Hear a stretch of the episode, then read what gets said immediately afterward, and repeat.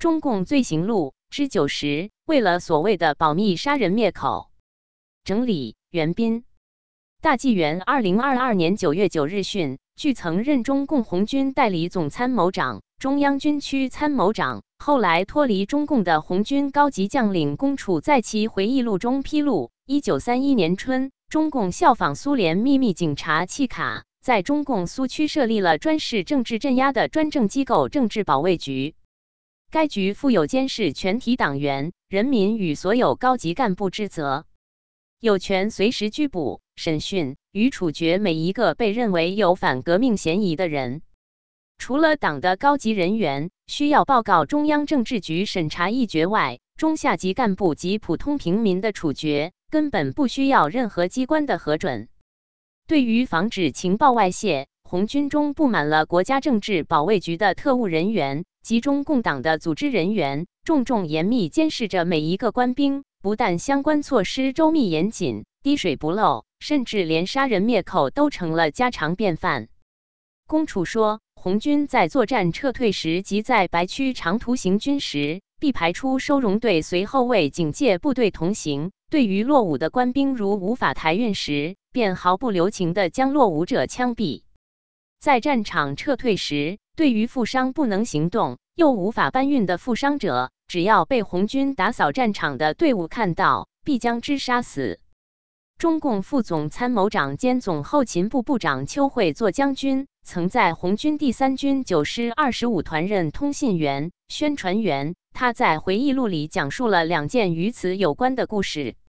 一是当年他还是个娃娃兵的时候，红军逃亡前奉命参加埋藏军工用品，完成任务后就发现被国家保卫局特派员盯上了，连上厕所也一步不离的紧盯着。因为知道他掌握全部红军的实力，又知道红军准备退出中央苏区的机密，担心万一他开小差会给革命造成重大损失。国家政治保卫局开会决定把他彻底保密、秘密处决掉。某日，突然几个人将邱会作绑了起来，向他展示了国家政治保卫局执行部部长张岩和邓发签署的处决邱会作的手令，然后押解执行死刑。后来碰巧在押赴执行死刑的路上遇到周恩来、邓发、叶继壮三人。周恩来是派邱会作埋藏军工用品的长官。邱会作这才死里逃生。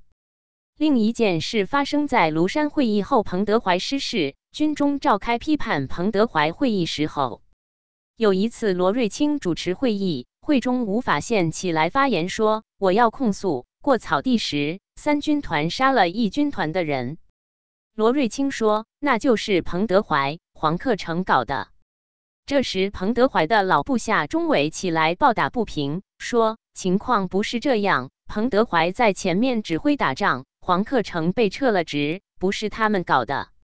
我当时就是负责收容的，情况我知道。过草地时，有个重伤员实在走不动了，他为了防止敌人追上来暴露自己是红军，就换了衣服。罗瑞卿同志却说他要叛变革命，要杀他。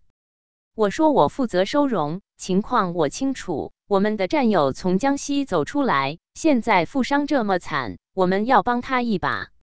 罗瑞卿同志却坚持说他要叛变革命，并亲自杀了他。是你们杀的，怎么是三军团的人杀的呢？责任编辑：高毅。